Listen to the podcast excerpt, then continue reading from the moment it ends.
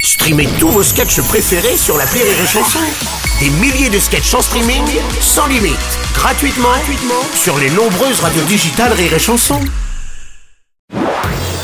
Marceau refait l'info sur Rire et Chanson. Tous les jours à la nuit, Marceau refait l'info. On va commencer avec cette vague de froid venue du nord de l'Europe, des chutes brutales de température jamais ressenties depuis 2018. Météo France Eh oui.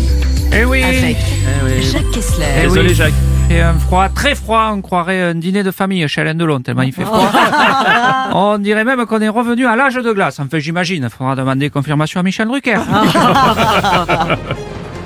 On en parle aussi sur CNews avec Pascal Pro. je pose la, La question. Bien sûr, je parce que- constate, car c'est clairement inédit, cette vague, cette menace vient du nord et pour une fois, elle ne vient pas du sud. Je pose la question.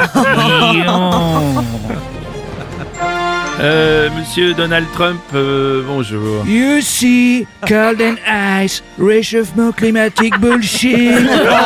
Very cold. Yeah, yeah, yeah, I was right. I was right. Yes, Bruno Robles, I was right.